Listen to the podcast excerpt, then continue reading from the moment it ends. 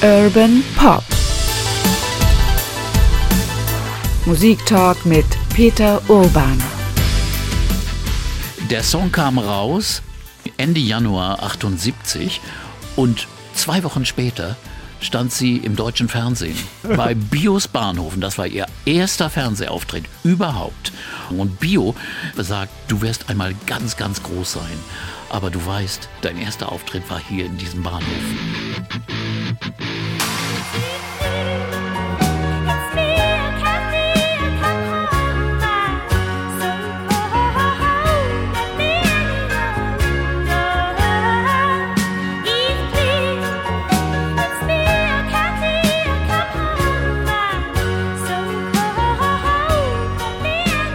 Und schon zieht uns Kate Bush in die Höhen und immer höher geht es. Das ist das Thema heute bei Pop Musik Talk mit Peter Orban. Hi Peter, grüß dich. Hi, okay. Kate Bush und ihre Musik und ihre Kunst, möchte man sagen. Eigentlich reicht Popmusik der Begriff kaum für das, was Kate Bush macht, aus, oder? Ja, also es gibt kaum einen Künstler in dem Bereich, sogenannten Bereich Pop, der schlechter zu klassifizieren wäre. Es ist einfach nicht zu machen. Da sind so viele Einflüsse oder äh, keine Einflüsse weil sie kommt einfach irgendwie aus dem Nirvana, von irgendwo, vom Himmel, als Stern, glüht sie auf einmal und man weiß gar nicht genau, woher kommt das alles?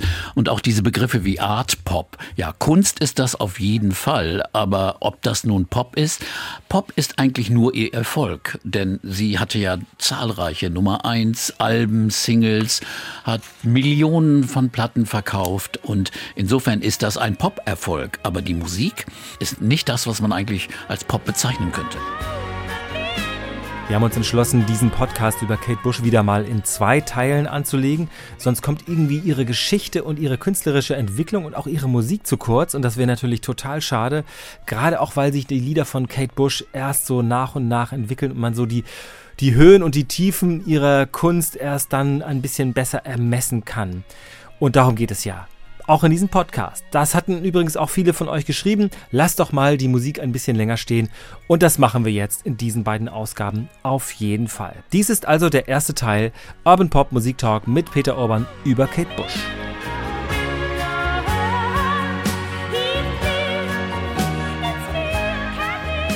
Wir sind schon mittendrin bei dem, was wir heute besprechen wollen, über Kate Bush. Eine wirkliche einzigartige Künstlerin. Wir sagen das oft, was besonders ist an Menschen, an Bands, an Künstlerinnen, an Künstlern, aber bei Kate Bush fällt einem doch wirklich sowas ein wie, das ist ein Solitär, finde ich. Ist kaum vergleichbar mit irgendwem, äh, musikalisch, aber auch von der Art, wie sie eben dieses Business oder diese Art von Kunst begriffen hat, finde ich. Als erstes fällt mir da eigentlich David Bowie ein. Vollkommen was anderes, aber auch mhm. jemand, der eben immer eine Inszenierung mitgedacht hat, eine Geschichte, eine Rolle vielleicht. Das, da ist schon noch was, was, wo was deckungsgleich ist, oder? Ja, richtig. Da ist viel ähnlich Ähnlichkeit drin, auch von der Visualität der Musik. Aber bei Kate Bush ist noch mehr, dass sie Geschichten erzählt. Geschichten, die gar nicht unbedingt mit ihr zu tun haben. Geschichten, die sie sich von irgendwo genommen hat. Aus der Literatur, aus Filmen. Sachen, die sie verarbeitet hat. Und musikalisch ist sie in einer solchen Bandbreite tätig. Also da sind viele Sachen aus Folkmusik, englischer, irischer Folkmusik, aber auch aus der Klassik, aus Jazz, aus äh, extrem vielen Einflüssen, aber auch die an, an, an, sagen wir mal, sehr, sehr experimentellen Pop erinnern, zum Beispiel King Crimson oder solche Dinge. Aber, aber ich kann es nie genau, genau festlegen und muss auch nicht, weil sie ist so einzigartig, besonders ihre Stimme. Das ist ja das, wir haben jetzt gerade hohe Töne gehört, aber diese Stimme, die kann auch so tief singen, weil sie äh, verschiedene Rollen oft in einem Song erfüllt. Das ist einzigartig. Am Pop Musik Talk mit Peter Urban ist vom Norddeutschen Rundfunk. Mein Name ist Oke Bandixen. Ich bin Redakteur hier in der Kulturredaktion. Bevor wir richtig einsteigen mit Kate Bush, wollte ich mich einmal bedanken für die Mails, die ihr uns geschrieben habt unter urbanpop.ndr.de. Barbara hat geschrieben und Matthias und Maike hat, nachdem sie äh, unsere Folge über Billy Joel gehört hat, hat sie gesagt, sie hätte sich Noten gekauft. Das ist doch mal ein schönes Kompliment, finde ich. Ja, also, ja, also ich habe gerade auch nach Billy Joel, wo ich dachte eigentlich, okay, ob das wirklich viele Leute interessiert, so viel viele äh, Antworten bekommen und Fragen und Sachen, oh, das haben wir aber wirklich lange nicht gehört und haben die Sachen wiederentdeckt. Ganz viele Leute haben diesen Künstler wiederentdeckt. Das ist doch schön. Ja, wunderbar. Mehr kann man sich nicht wünschen, das finde ich auch. Bei Kate Bush könnte man auch sagen, wir schließen da an etwas an, weil das hat eine Querverbindung, die ich einmal schon ansprechen wollte, äh, zu Pink Floyd. Denn Kate Bush ist kurioserweise, wir sprechen ja gleich noch darüber, wo sie herkommt oder wo ihre Familie herkommt und was da für Einflüsse drin vorgekommen sind. Sie ist, hat eine große Verbindung zu David Gilmour von Pink Floyd. Da haben wir ja mhm. auch zwei Folgen gemacht bei Urban Pop. Was war das für eine Connection?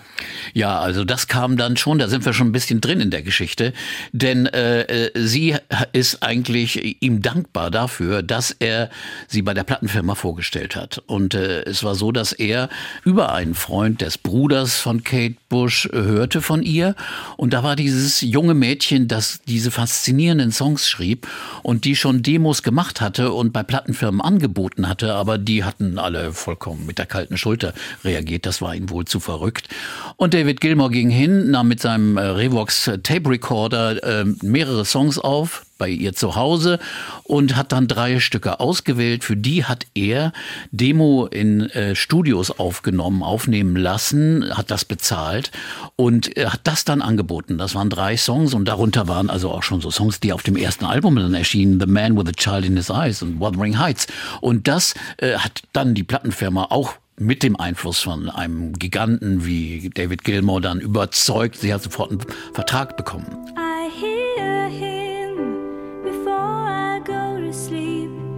Focus on the day that's been. I realize he's there when I turn the light off and turn over. Nobody knows about my man. They think he's lost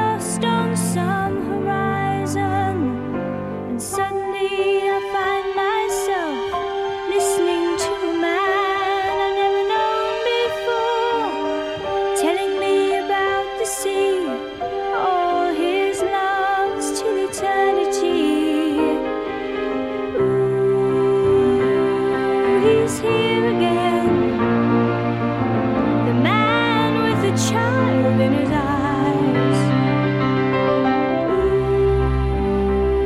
da mussten wir erstmal hinkommen. Ja, denn genau. wo, wo, kommt sie her? Genau, wo kommt sie her? Sie kommt offenbar nicht aus London. Das ist immer was, wo man denkt, na, die Leute kommen aus Manchester, aus London, aus Liverpool vielleicht aus der Zeit. Nein, sie kommt einfach vom Land irgendwie, ne? Ja, aus der Grafschaft Kent. Ihr Vater war Arzt, ein Landarzt. Äh, äh, der Ort hieß Welling und da das Dorf, in dem sie wohnte, hieß East Wickham. Und äh, da gibt es wunderbare Bilder von, von dem Farmhaus, in dem sie wohnten. Idyllisch. Englisches, altes, großes Farmhaus und da wohnte die Arztfamilie. Die Mutter war Irin, daher auch diese irische äh, Verbindung zu irischen Mythen und zu irischer Musik. Und äh, der Vater war auch ein Musiker, er war Pianist. Also die Musik spielte in der Familie ständig eine Rolle. Äh, da war, wurde gefiedelt, denn Kate lernte äh, Geige und Piano und da wurde Hausmusik gemacht. Und äh, das war einfach äh, diese, dieses wirklich eine, eine wunderschöne, heile Familie, die da stattfand. Und dieses Mädchen fing schon mit elf, zwölf Jahren an, äh, Songs zu schreiben, am Klavier und Musik zu machen. The Man with a Child in His Eyes.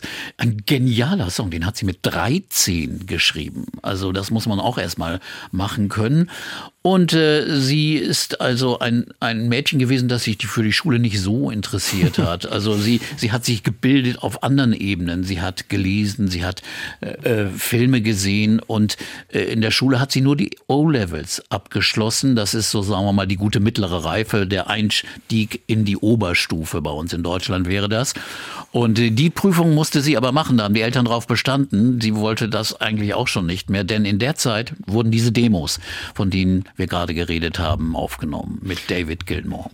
Ich glaube, sie hat zwei ältere Brüder. Auf jeden Fall hat sie ältere Brüder, mhm. die eben auch dann Musik gemacht haben und äh, die offenbar ja. ja auch Musik abgespielt haben. Also das war schon auch ein großer Einfluss in dieser Familie, in der man ja, künstlerisch tätig war, Musik machte, sich für eben Geschichten, Literatur, Gedichte interessierte. Das war schon auch so ein Umfeld, wo man dann irgendwie so wachsen kann, konnte. Ja. Also sie so wachsen konnte, oder? Genau, die Brüder, die haben also dann auch den Pop-Einfluss, also die, die Beatles und, und andere britische Bands der, der, der 70er Jahre, den an sie herangebracht. Also insofern war, war ihre Bildung rundherum. Und äh, es war äh, auch noch ein, ein anderer Einfluss. Sie, sie machte, äh, sie ging um Tanzunterricht.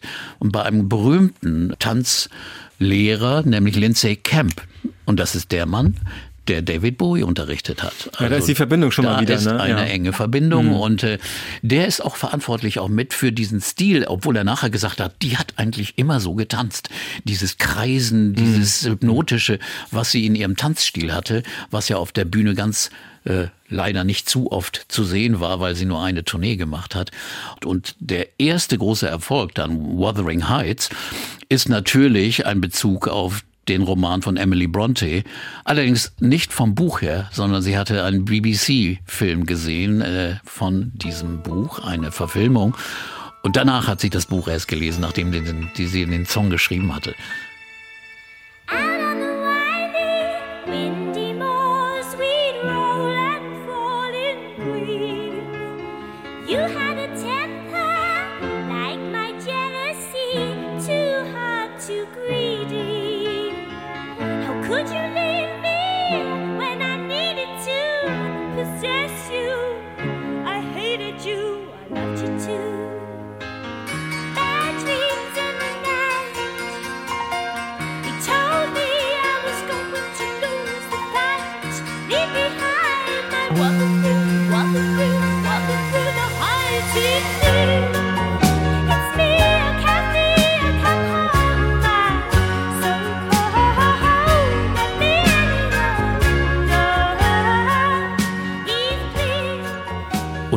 Das gemacht hat.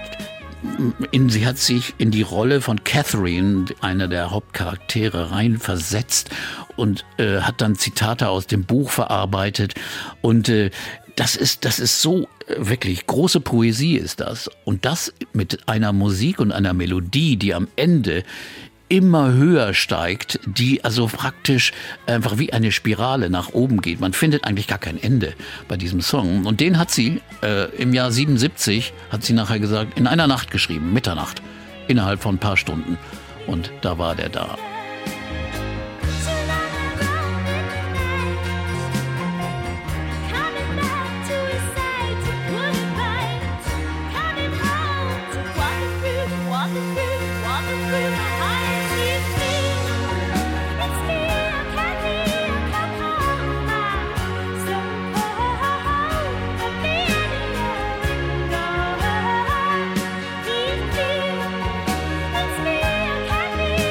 Kannst du dich erinnern, als du diesen Song zum ersten Mal gehört hast? Mhm. Weil in der Tat ist das ja so ein Schlüsselmoment auch für Kate Bush. Mhm.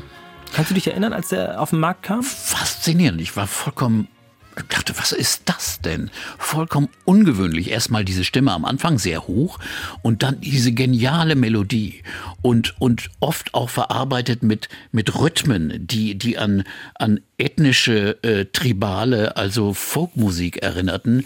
Also das war vollkommen ungewöhnlich in einer Zeit. Wir müssen ja wissen, wo wir sind. Das war 77, also 78. Da war ABBA, Boney M. Das war angesagt. Das waren Hits. Und auf der anderen Seite Punk oder der Start von New Wave. Also sowas Ungewöhnliches aus der Zeit gefallenes und aus, aus jeder Verbindung zur restlichen Popmusik gefallenes wie Kate Bush konnte man sich gar nicht vorstellen. Und insofern war das äh, ein, ein Riesenerfolg. Und Deutschland spielt ja auch irgendwie eine große Rolle. Genau, da kommen wir gleich dazu. Das ist eine, eine irre Geschichte. Ich wollte einmal auf, auf die Sturmhöhe, also auf, auf Wuthering Heights selbst ja. zu, zu kommen. Man muss sich das mal klar machen. Also da haben wir eine sehr junge Frau, ich möchte fast sagen ein junges Mädchen, also ein Teenager noch, der quasi ja dann mit Vermittlung, aber auch vor allem durch eigenes Talent einen Plattenvertrag bekommen hat. Und dann nimmt sie sich einen Song, schreibt ein Lied dazu über einen englischen Literaturklassiker, da kann man sich auch schwer verheben. Also das kann auch ganz schnell ja. schief gehen. Ja, da, da musst du auch ganz schön selbstbewusst sein, oder?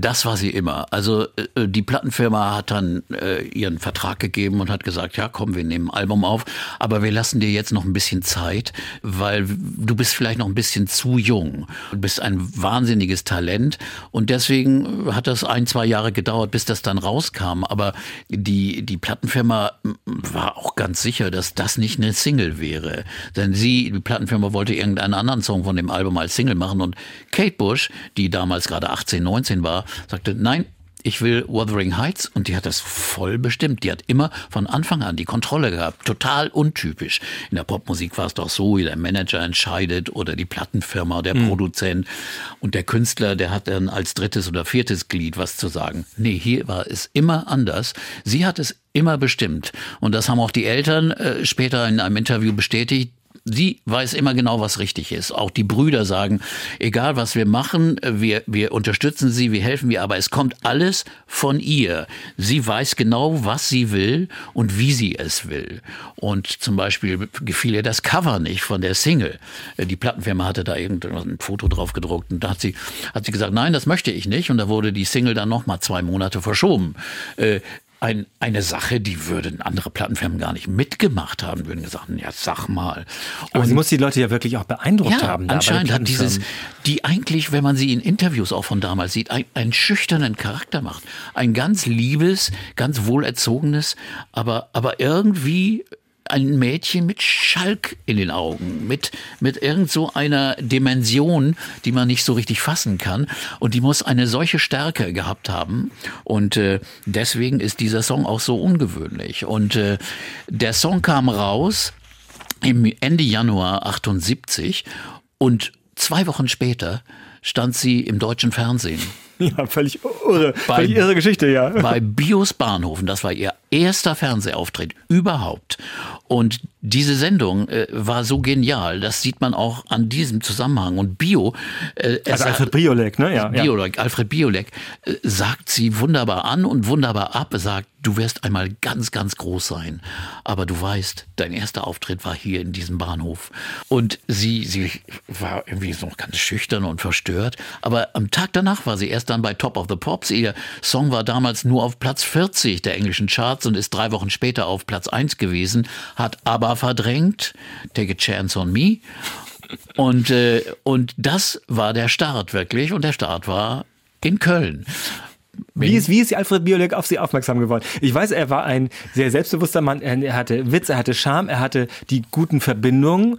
Er hat sich nichts vorschreiben lassen, auch für diese Sendung nicht, die ja wirklich ein großes Experiment immer war. Also eine Live-Sendung aus einem Bahnhof in Köln. Schon mal ziemlich irre, ne? Aber er hatte immer ein Näschen für, für Talente, für das ganz Besondere. Er wollte nicht das Normale. Und da hat ihm wahrscheinlich die Plattenfirma EMI, die saß auch in Köln, da gab es sicher gute Verbindungen, da sagten die, ja, hier haben wir haben so ein Mädchen aus England. Und dann hör dir das mal an und er war wahrscheinlich gleich fasziniert, wie alle, die guten Geschmack haben. Und äh, deswegen kam das wohl zustande. Und das war wirklich ein, ein sehr, sehr schöner Auftritt. Wenn man den mal vergleicht mit den ersten britischen Fernsehaufnahmen, klassen besser, ganz ehrlich gesagt. Ich glaube, damit war sie auch sehr, also mit diesem Top of the Pops Auftritt war sie, glaube ich, auch kreuzunglücklich. Ja, weil sie irgendwie sich da, die sieht da auch sehr, und man kann diese Auf, Aufnahme angucken. In der Sendung war es so, da wurden die Hits gespielt, die muss, wurden gesungen, aber das Halbplayback, die Musik spielte die BBC-Band, das BBC-Orchester. Orchester. Und, und das muss grässlich gewesen sein. Und sie war total unzufrieden und danach hat sie auch, sagen wir mal, eine Art Video aufgenommen. Daher kam dieses erste Video dann von Wuthering Heights. Das wurde dann der Stelle dann immer gespielt, nicht mehr als Live-Auftritt mit dem Orchester. Und äh, wie gesagt, das war ihr Durchbruch, auch wieder mal gegen den Willen der Plattenfirma. Ihre Meinung hat sich durchgesetzt und hat sich bestätigt. Ich habe gelesen, dass es der erste Nummer 1 Hit war, also Single-Hit, den eine Frau geschrieben hat, also ein selbstgeschriebener Song. Das ja. ist von heute aus gesehen äh, völlig irre, dass das äh, nie vorher passiert ist. Unfassbar. Ja, es ist wirklich wahr. Es war der erste Nummer 1 Hit, der von der Künstlerin selbst geschrieben worden war. Und dann noch so ein Millionenhit. Und äh, das zeigt, wie die Zeit einfach, also ich meine, reif war wirklich für so etwas. Mhm. Und da ist sie nun wirklich Pionier gewesen, auch als Frau, die alles bestimmt hat, so ein bisschen vergleichbar mit Joni Mitchell in Amerika. Und äh, man kann sie auch wirklich vergleichen. Äh, lyrisch, poetisch, mit ihren Texten und auch musikalisch mit dieser Eigenständigkeit. Wobei bei Joni Mitchell konnte man immer sagen, die kommt aus der, aus der Folk-Szene und da gibt's immer andere Assoziationen und dann jetzt macht sie mal ein Jazz-Album und so. Während bei Kate Bush konnte man das nie genau festlegen. Also das kam aus allen Töpfen und von allen Seiten und so sind die Alben auch und sehr experimentierfreudig und abenteuerlustig und dazu kommen wir ja auch später bei den anderen Alben, als sie dann die Elektronik entdeckte.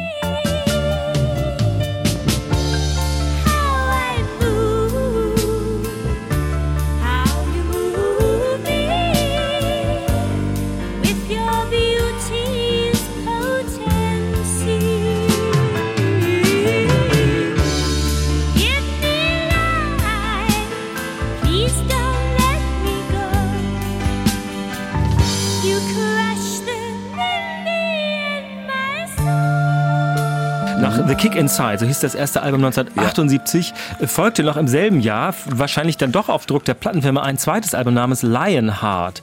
Das ist auch nicht schlecht, so richtig, also einige ja. Songs sind gut, aber also richtig vom Teller haut es einen irgendwie nicht. Ne, Nein, ne, das, das, Ding ist, das ist der typische Fehler. Plattenfirmen, da hat ein Künstler Jahre Zeit, sich vorzubereiten, hat die Songs geschrieben und dann soll er in, innerhalb von sechs Monaten ein zweites Album aufnehmen, hat natürlich gar nicht die Songs. Und äh, äh, da hat sie später gesagt, das war ein großer Fehler, wir hätten da uns Zeit lassen sollen. Das hat sie äh, in Zukunft auch immer getan. Sie hat immer ihren Willen durchgesetzt. Ich Allerdings, ja. brauche jetzt meine Zeit und wenn es zwei Jahre dauert, dann dauert es eben drei Jahre oder äh, erst, wenn ich zufrieden und wenn wir fertig damit sind. Und deswegen ist Lionheart äh, außer ein, zwei Songs wirklich äh, äh nicht so toll. Wow ist ein schöner Song. Das ist toll, ja. Über das Showbusiness. Aber wie kann man auch... Ein ironischer Song, über, über die, weil die ja auch im Showbusiness oft immer sagen, wow, das ist ja super oder so. Und darüber hat sie sich lustig gemacht. oder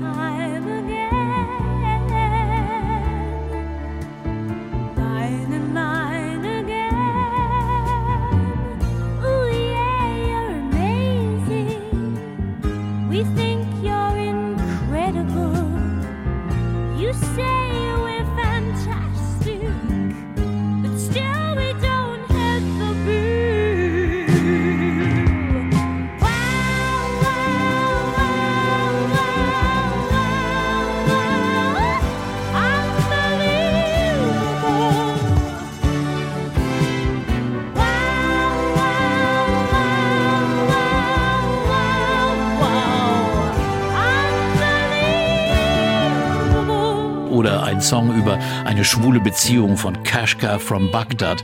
Ein sehr liebevoller Song für äh, ein, ein, ein schwules Paar. Also es waren da auch kleine schöne Sachen drin, aber ähm, danach ließ sie sich dann zwei Jahre Zeit und das dritte Album, das ist dann äh, wieder also auf einem ganz ganz anderen Niveau. Ja, das ist Never Forever, heißt das. 1980 ist das erschienen und die ganze Welt kennt immer noch diesen einen Song. Viele andere sind auch drauf, die wir, über die wir noch reden wollen, aber Babuschka ist ein Song, den niemand vergessen hat, der ihn jemals gehört hat, finde ich. Ja, ein, ein lustiger Song auch, weil da geht's drum, äh, dass eine Ehefrau will ihren Mann testen und schickt ihn und verkleidet sich als Babuschka, eine, eine sagen wir mal, äh, Dame des leichteren Charakters, äh, will den Mann dann austesten.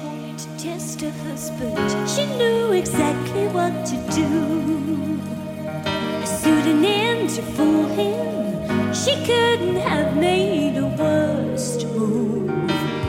She sent him scented letters, and he received them. Der natürlich reinfällt, der natürlich äh, den Fehler macht.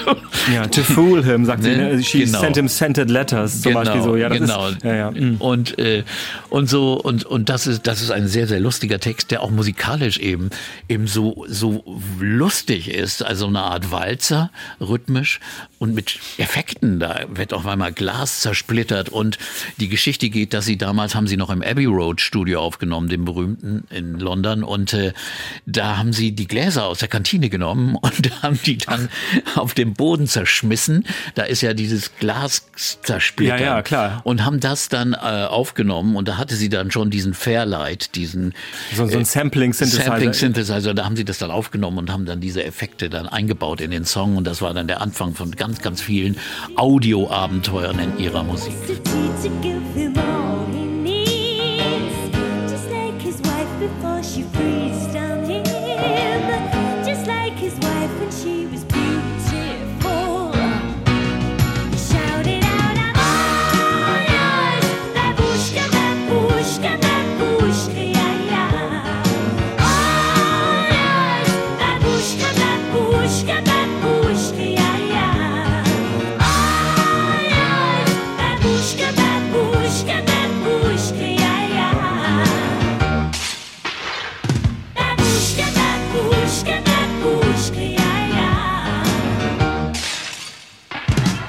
Push your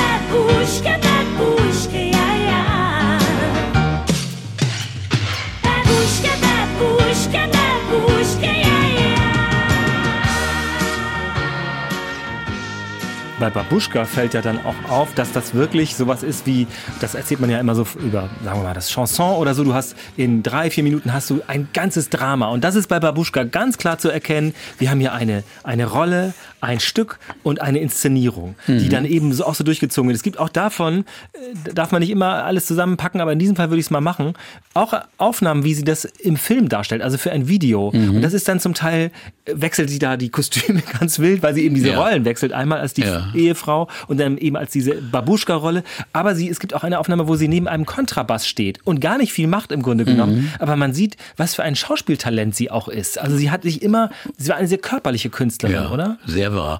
Und wir dürfen nicht vergessen, äh, wo wir von Kostümen reden, dass sie äh, im Jahr davor, 79, ihre einzige Tournee gemacht hat, äh, die den seltsamen Titel hatte The Tour of Life. Das ist ja auch ein wirklich weiser, schöner Titel. Äh, Fast philosophisch. War's ja dann auch. Für die Tournee. Es war ihre einzige Tournee und äh, mit großem Aufwand. 17 Kostümwechsel, Inszenierungen auf der Bühne, die man eigentlich aus einem, also einem Hollywood-Musical oder Broadway-Musical erwarten würde.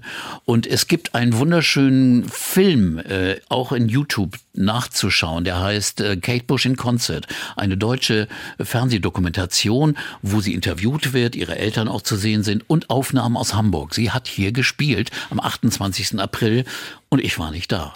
Und ich weiß nicht, Das wo ich nicht war sein, und was ich da verba- und ich sehe da, was ich in diesen Aufnahmen, was ich verpasst habe. Es war eine geniale Aufführung und sie singt mit einem Headset. Das gab es früher nicht. Also Musical-Darsteller und andere, die mussten immer so singen. Und äh, sie hatten ihr aus einem Kleiderbügel, aus einem Metallkleiderbügel und einem kleinen Mikrofon ein Headset gebastelt. Das erste eigentlich eine Pioniertat Also damit sie während der Songs auch tanzen, kann. konnte Ja. und Mhm. in, in, in äh, praktisch Show-Elemente einbringen konnte. Sie hatte auch Tänzer auf der Bühne und so konnte sie also singen. Es gab dann offensichtlich auch eine Funkverbindung oder ich weiß nicht, ob sie dann ein langes Kabel hinten hatte, denn ich weiß nicht, ob diese Funkverbindung damals schon ging. Später haben Musical-Künstler ja oft so einen kleinen Knopf dann an der Stirn Ja, ja, mhm. oder oder An der Wange oder so, ja. Mhm. sowas. Äh, Das ist ja heute ganz ganz ganz gang und gäbe und normal, aber, Aber- damals nicht. Aber ich finde, dass, wenn man dann die Bilder sieht, dann merkt man auch, dass Kate Bush da wirklich eine Pionierin war. Weil das sind natürlich Bilder, die man später von Madonna äh, kennt oder von Michael Ja. Jackson oder so Leuten, die eben auch viel getanzt haben oder wo die Inszenierung eine große Rolle, oder bei Bowie Mhm. auch, gibt's ja auch die Inszenierung, wo er mit einem Headset sich bewegt auf der Bühne. Also zwar war, war Ziggy Stardust eine Inszenierung, aber nicht so ins Detail gegangen. Hier war jeder Song irgendwie choreografiert und inszeniert. Und die Persönlichkeit, die da zu sehen war, war unglaublich. Im Interview sieht man dieses schüchterne Mädchen, ganz, ganz lieb. Und dann auf der Bühne ist das ein Derwisch, die verführerisch wild herumtanzt und, und wirklich absolut faszinierend und beeindruckend ist. Und dann setzt sie sich wieder für einige Stücke einfach nur ans Klavier, ans Piano und singt solo.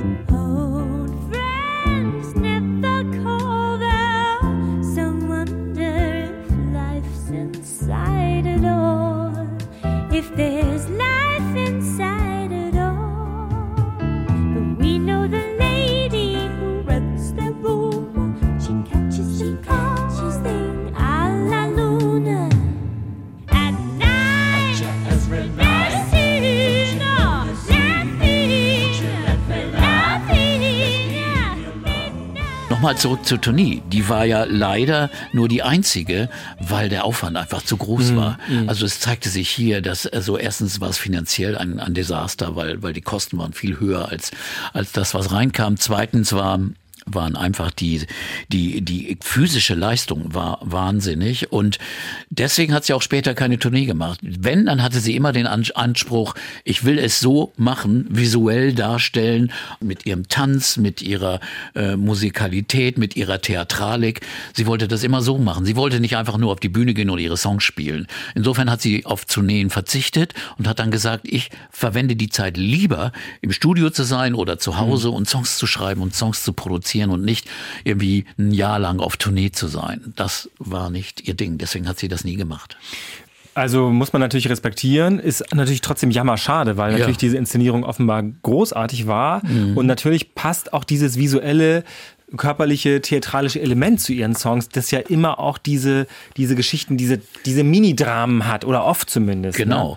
Und das ist eben das Faszinierende auch, wie, wie sie Sachen dargestellt hat, in dem Stil, wie sie singt. Irgendwie diese Rollen, das habe ich schon erwähnt, die sie dann in einem Song singt, sie in verschiedenen Stimmen und Stimmlagen. Und äh, das hat sie sowas von beeindruckend gemacht, dass es äh, äh, eigentlich traurig ist, dass man das auch nicht live hat öfter sehen können. Also äh, das, Bed das Bedürfnis bei den Menschen wäre sicher da gewesen, aber man kann auch verstehen, dass sie sich sphinxartig irgendwie äh, verzogen hat, ins Studio und nach Hause. Also nach draußen gekommen ist mit öffentlichen Auftritt, war sie immer sehr, sehr sparsam. Das hat sie auch später selten gemacht.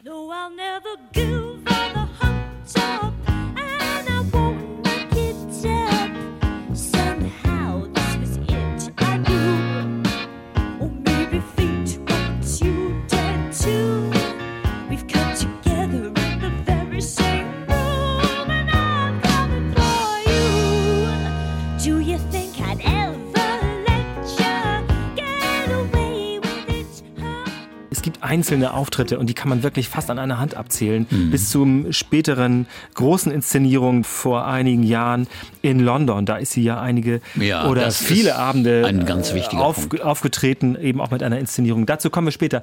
Ich wollte sagen, sie hat dann später auch sehr viel Mühe, nicht nur im Studio verwandt, sondern auch für die Produktion von eben Filmen zu den Songs. Das sind Ja. dann auch immer wirklich durchchoreografierte, geschriebene Minispielfilme. Da haben wir sicher noch Beispiele nachher Genau, dafür. Da hat sie, da hat sie sich auch immer sehr, sehr engagiert und hat später dann auch Regie geführt bei diesen Dingen.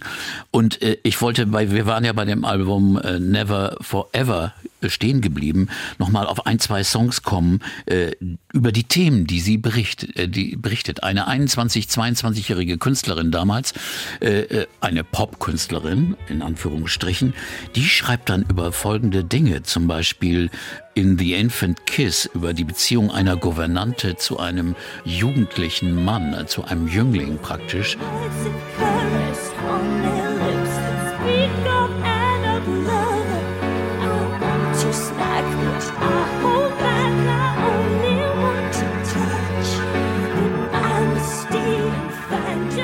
Inspiriert von einem Roman von Henry James, The Turn of the Screw. Oder dann äh, The Wedding List ist ein Song, äh, den hat sie geschrieben, nachdem sie The Bride Wore Black, also die Braut trug schwarz von Truffaut, den Film gesehen hat. Da geht es darum, dass der, dass der äh, Bräutigam ermordet wird und die Braut Rache schwört und dann einen nach dem anderen umbringt. Und das schreibt sie wunderbar in diesem Song, The Wedding List.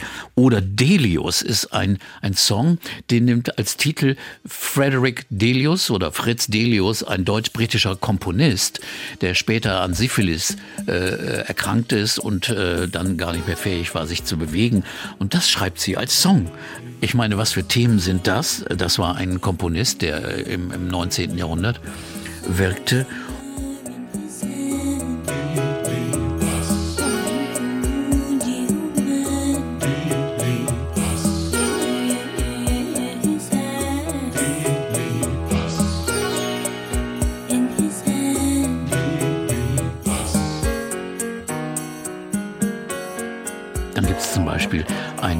Absolut beeindruckenden Song wie Army, Army Dreamers. Also einer der wichtigsten Antikriegssongs, die es aus England je gegeben hat. Da beschreibt sie, wie in einer kleinen Blechschachtel die Überreste eines, eines Sohnes zur Mutter zurückkommen, der im Krieg gefallen ist. Tears are a tin box. Jesus Christ,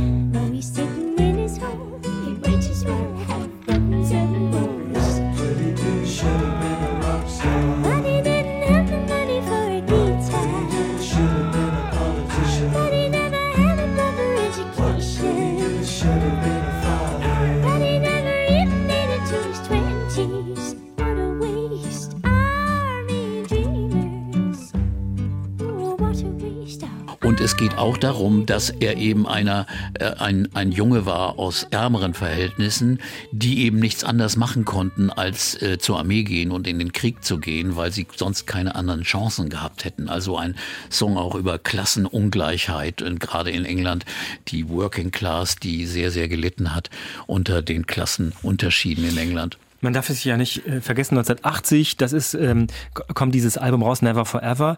Army Dreamers ist dann, ich bin mir sicher, ähm, während des Falklandkrieges eben auch in den frühen 80er Jahren, also es war ein Hit, ne? Ja. aber es wurde nachher auf den Index gepackt, weil das natürlich nicht zur Stimmung im Land passen sollte. Ja, die der BBC hat es dann nicht gespielt, obwohl es ein ein Hit gewesen ist.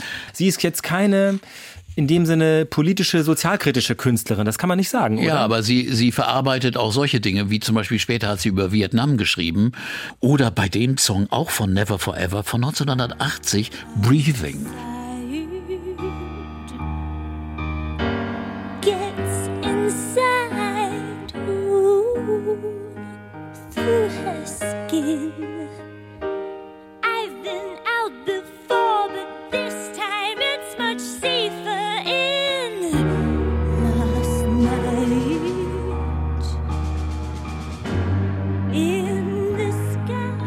Breathing handelt davon, wie ein Fötus in einem Mutterleib äh, die Welt betrachtet und den Atomkrieg sieht. Äh, Eine Atombombe explodieren und die radioaktive Bedrohung und deswegen sich wieder in, in, die, in den in Mutterleib zurückziehen will.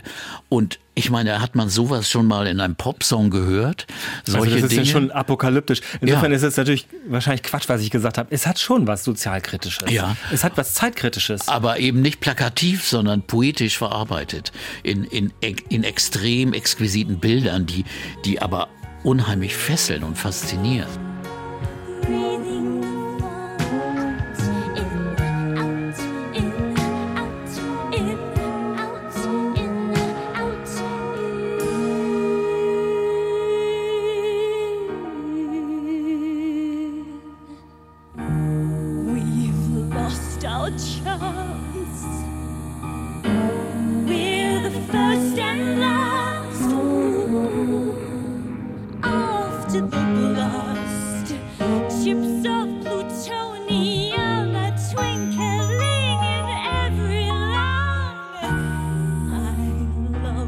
Ist es auch so, finde ich, bei, bei vielen Songs, die, die du genannt hast, auch bei The Wedding List, aber bei Breathing auch. Es ist oft bei Kate Bush, sie hat irgendeine Art von, du hast es vorhin gesagt, wie eine Spirale, glaube ich. So, Ja. man, man wird so rei- wie so ein Strudel, würde ich sagen. Es, es zieht einen wirklich auch durch die Art von der Produktion, also wie die Musik gemacht wird, zieht es einen irgendwie rein. Ich weiß gar nicht, wie sie das macht. Ja, wahnsinnig faszinierend und da kommen auch verschiedene Einflüsse rein. Man merkt, sie ist, hat sein solches offenes Ohr für so einen jungen Menschen. Da ist Sie es hat- runtergefallen. Ja, so ein offenes Ohr für so einen jungen Menschen.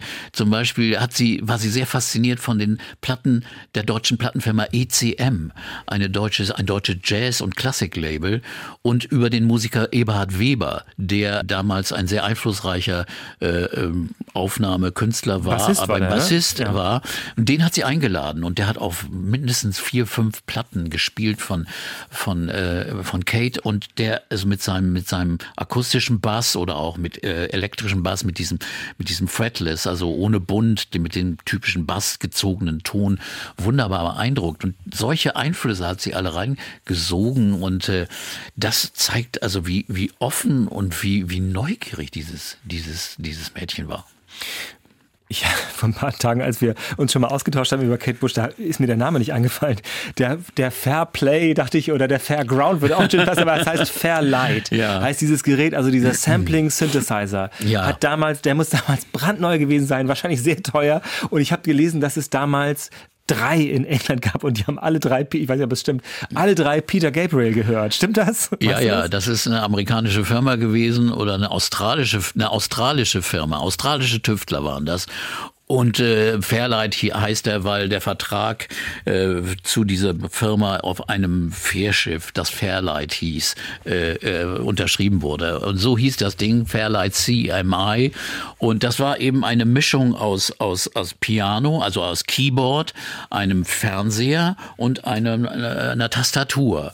Und dieses Gerät konnte eben ähm, Geräusche samplen, also alles Mögliche konnte man Aufnehmen, samplen. einfach so, ja. Mhm. Und Peter Gabriel ist durch die Welt gezogen, hat alles Mögliche in aller Welt aufgenommen. Das konnte dann eingespeist werden in diesen Synthesizer und dann äh, vom Keyboard her äh, wie ein Musikinstrument gespielt werden. Man konnte also, also mit irgendwelchen Geräuschen konnte man Instrumente, musikalische Melodien spielen. Und das war absolut neu. Das gab es also nicht. Und das hat Kate Bush wunderbar benutzt, eben also auf Einfluss und Ra- Anraten von Peter Gabriel, für den sie äh, auf dessen dritten Album auch mal Chor gesungen hatte, äh, in Games Without Frontiers und äh, dann hat sie aber ganz liebevoll mit dem Gerät gearbeitet. Also es ist nicht zum Selbstzweck geworden, sondern sie hat es in ihre Musik reingepasst und oft sind ja so Synthesizer-Musik ist ja oft sehr künstlich und kalt.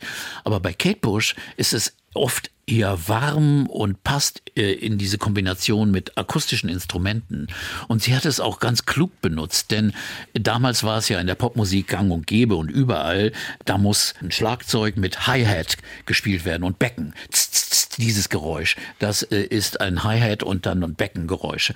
Das wollte sie nicht mehr. Und dann hat sie eben dafür Geräte mit dem Fair, äh, Sounds mit dem Fairlight gemacht und hat dann ersetzt durch kleine Trommelgeräusche und kleine Klingeln und kleine andere Sachen, die sie im Fairlight gespielt hat, hat sie dann solche Details aufgenommen, die auf einmal ihren, ihre ganze Musik haben neu klingen lassen. Absolut ungewöhnlich. Und äh, das war bei Never Forever höchst gelungen.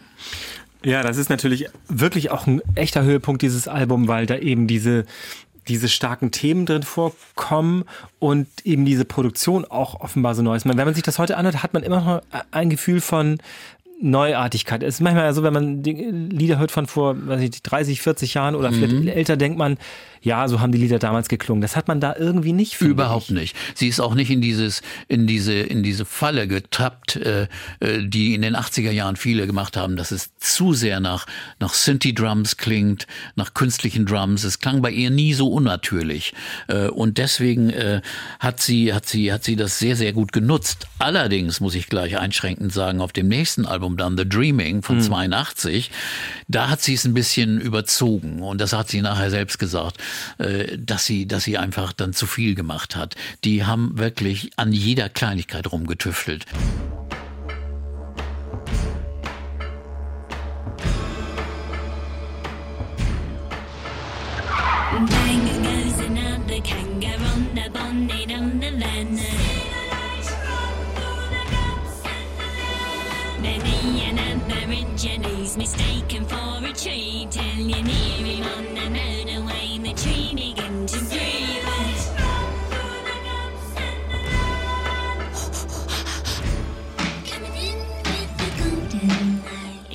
Haben äh, monatelang, jahrelang gearbeitet an diesem Album. Die Plattenfirma wurde schon wahnsinnig. Die Studiokosten gingen ins Unermessliche, oh, weil, weil, weil die Zeit äh, drängte. Irgendwo sollte ein neues Album rauskommen. Und es wurde hier an Kleinigkeiten getüftelt. Man hat experimentiert im Studio mit Sounds, mit Klängen, mit, mit Tricks, wie man die Stimmen verfremdet, beschleunigt. Oft sind ja bei Kate Bush die Chorstimmen sehr beeindruckend.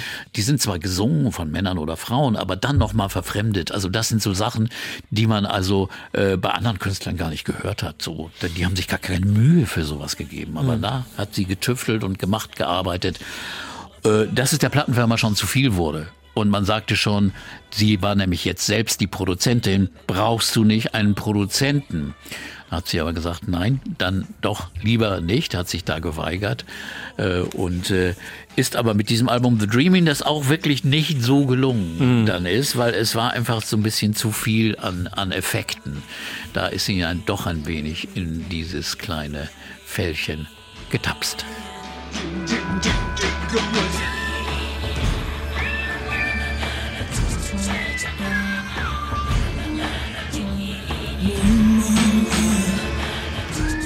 Und das war der erste Teil dieser Ausgabe von Urban Pop Musik Talk mit Peter Urban. Unser Thema war Kate Bush und ihre früheren Jahre. Vielen Dank für heute. Danke, Peter. Oko, bis bald. In einem zweiten Teil sprechen wir natürlich dann über Hounds of Love, das Album, das dann kommt und natürlich die späteren großartigen Alben und Entwicklungen. Kate Bush ist weiter unser Thema. Dieses war der erste Teil.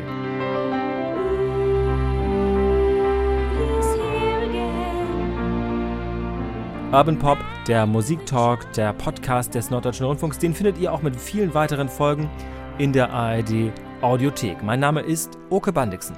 He's very understanding. He's so aware of all my situations. When I stay up late,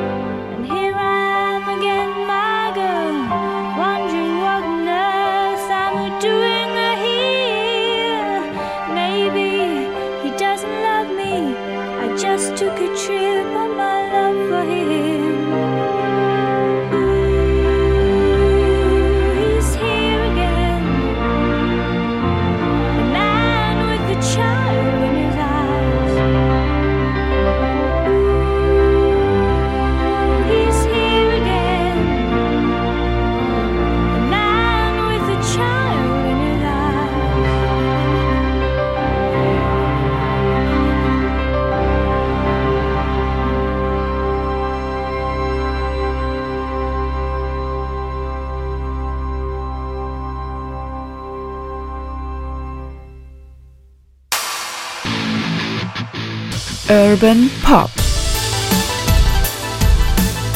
Musiktalk mit Peter Urban.